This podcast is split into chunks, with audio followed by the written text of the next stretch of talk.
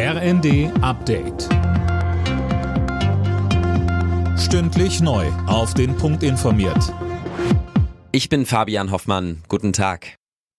US-Präsident Biden empfängt heute Kanzler Scholz im Weißen Haus. Hauptthema ist die Unterstützung der Ukraine. Da stehen weitere US-Hilfen ja auf der Kippe. Was passiert, wenn das so bleibt? Dazu sagte der Vorsitzende des Auswärtigen Ausschusses im Bundestag, Michael Roth, im ZDF. Entweder wir nehmen das Modell, was wir schon mal mit Erfolg gefahren haben, als wir die wirtschaftlichen und sozialen Folgen der Pandemie gemeinsam in Europa bekämpft haben, mit einem gemeinsamen Fonds Schulden finanziert. Und wenn das nicht funktioniert, brauchen wir eine Koalition der ukrainischen Solidarität, dass europäische Staaten, die deutlich mehr liefern wollen, sich zusammenschließen.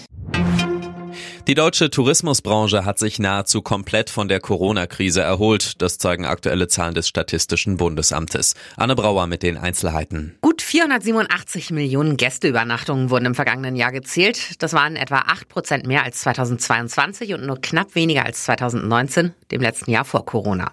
Gerade auch im Sommer kamen die Touristen wieder an die beliebten Ferienorte. Im Mai und September wurden Rekorde bei den Übernachtungen aufgestellt. Einen Boom gab es vor allem bei den Campingplätzen. Sie sind deutlich beliebter als vor der Pandemie mit einem Plus von fast 20 Prozent. Die Vorstände der Deutschen Bahn bekommen für das vergangene Jahr keine Bonuszahlungen. Das hat Aufsichtsratsvize Burkhardt erklärt. Außerdem sollen die Bonuszahlungen künftig an das Erreichen vor allem langfristiger Ziele geknüpft werden.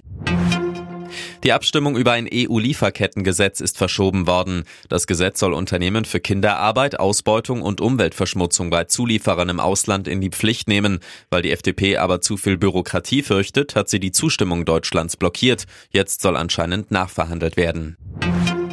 In Zukunft sollen bei den Oscars auch die besten Casting-Direktoren geehrt werden. Ab 2026 wird eine entsprechende neue Kategorie eingeführt, hat die Academy jetzt angekündigt. Casting-Direktoren sind für Filmproduktionen wichtig, weil sie für die Auswahl der Schauspieler verantwortlich sind.